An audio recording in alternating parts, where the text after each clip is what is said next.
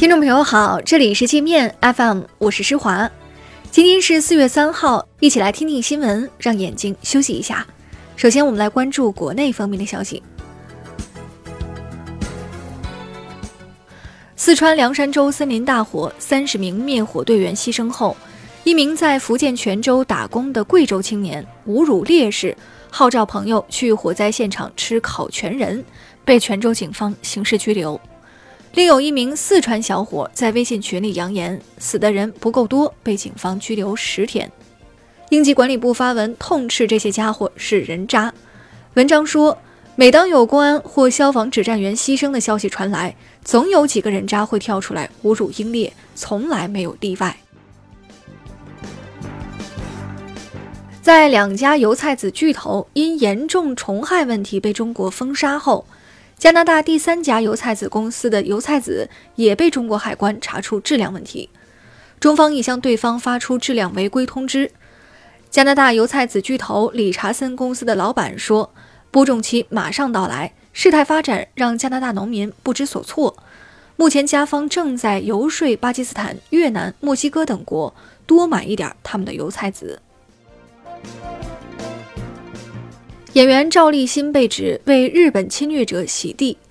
赵立新在其微博上说：“日本侵略者占领北京八年，没有抢走故宫文物，并且烧毁故宫，不符合侵略者本性。”网民发现赵早已入籍瑞典，而且很推崇日本。中国医学博士杨荣熙的一项科研成果被他的德国导师抢走。杨荣熙在德国海德堡大学留学时，研制出了通过血液筛查乳腺癌的方法，曾轰动医学界。大学妇科医院院长为了抢走这项成果，曾在一间办公室里软禁杨荣熙。来自日本核污染地区的食品和日用品正在通过跨境电商渠道进入中国。广东茂名海关查获了来自福岛核泄漏重灾区的一千六百多件饼干、糖果、牙膏等物品。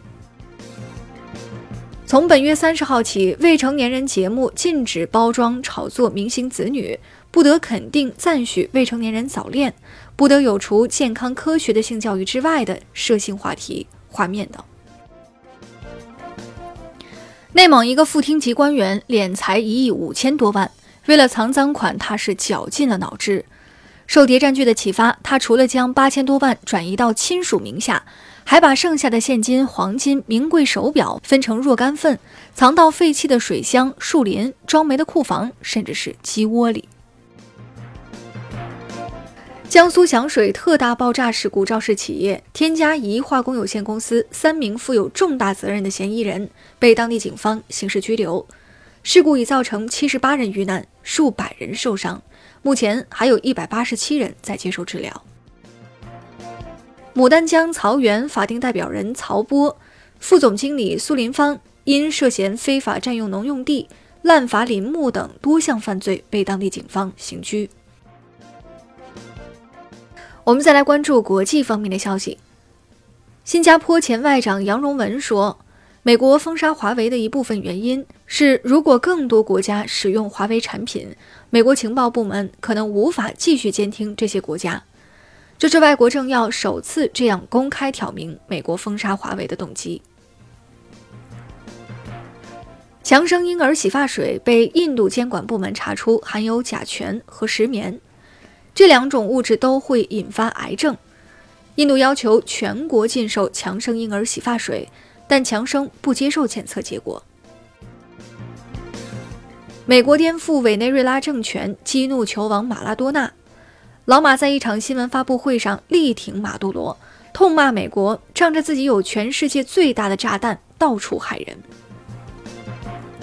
新加坡立法严打假新闻，恶意传播虚假消息危害国家利益，不仅会面临高达一百万新元。约合人民币四百九十五万的罚款，还可能被判刑十年。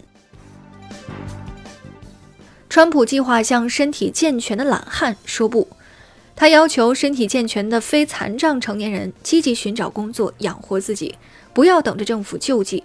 这个措施可能让七十五万领取粮食券的失业者断粮挨饿。委内瑞拉全国制宪大会批准该国最高法院的申请，剥夺委内瑞拉反对派领袖瓜伊多的司法豁免权。瓜伊多自封总统后，自己立法授予自己司法豁免权。那好了，以上就是今天节目的全部内容了。感谢您的收听，我是施华，欢迎您下载界面 App，在首页点击试听，找到界面音频，更多精彩内容等着您收听。